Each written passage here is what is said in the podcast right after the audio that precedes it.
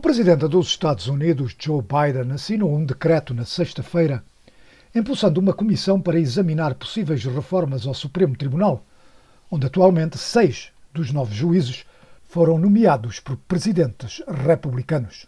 Isto levanta a controversa hipótese de os democratas tentarem alargar o número de juízes no Supremo Tribunal para depois serem eles, durante o atual mandato, a nomearem esses mesmos juízes que, claro está, têm, no entanto, que ser depois confirmados pelo Senado, onde este momento também têm a maioria.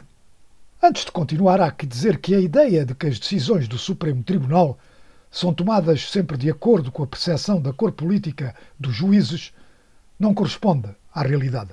Por exemplo, antes da morte da juiz Ruth Bader Ginsburg, quando cinco dos nove juízes eram tidos como sendo conservadores, de 72 casos analisados, apenas 20 foram decididos pela maioria mínima de 5 contra 4. E nesses casos, só 8 tiveram do mesmo lado juízes conservadores. Se é verdade que a filosofia jurídica dos juízes do Supremo Tribunal se pode definir em dois campos, uma de interpretação estrita e literal da Constituição, outra como adaptando essa Constituição ao momento atual, e que isso tem influência em decisões de grande importância constitucional, a verdade é que, na maioria dos casos, as decisões são tomadas de acordo com a interpretação da lei e não de acordo com cursos partidárias. Recordemos, por exemplo, que em casos recentes envolvendo as eleições, o Supremo Tribunal rejeitou as ações de Donald Trump. Outros tribunais de apelo de menor instância, com juízes tidos como conservadores, rejeitaram também as ações de Donald Trump.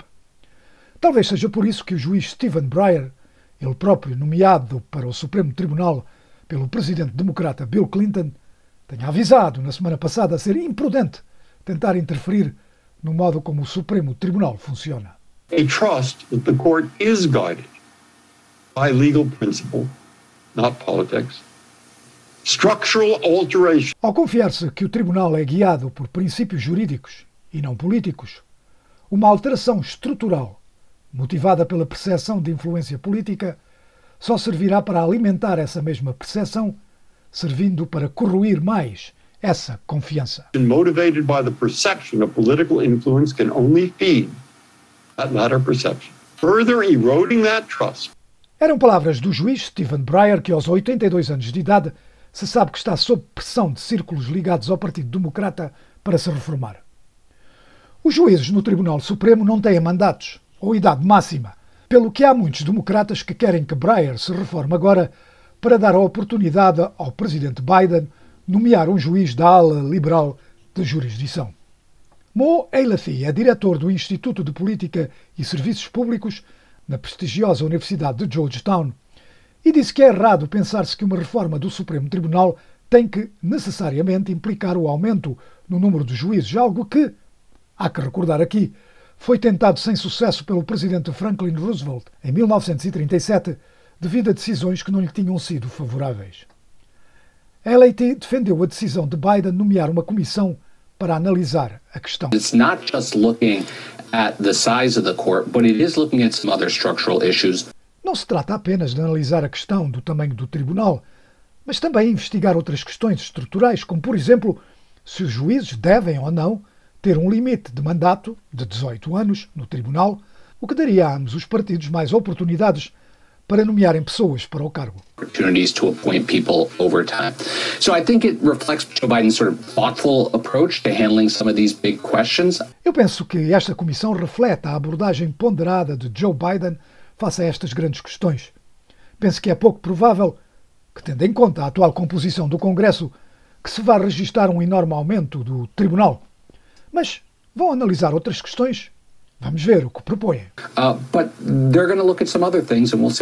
we'll. Eram palavras de Mo Elity, que, para além de diretor do centro de estudo que mencionamos, é também um estratega eleitoral do Partido Democrata. Mas mesmo que a comissão nomeada por Biden não proponha o alargamento do Supremo Tribunal, quaisquer que sejam as suas conclusões, é de prever grande controvérsia em redor da questão.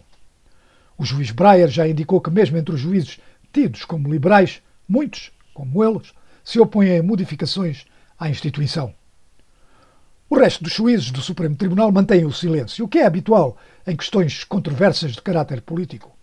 Mas quem já tornou claro que também se opõe a quaisquer mudança são os analistas conservadores e do Partido Republicano. E a comissão que eles acusam de ser partidária e refletindo interesses da esquerda do Partido Democrata ainda nem sequer iniciou os seus trabalhos. O que indica que isto ainda vai dar muito que falar.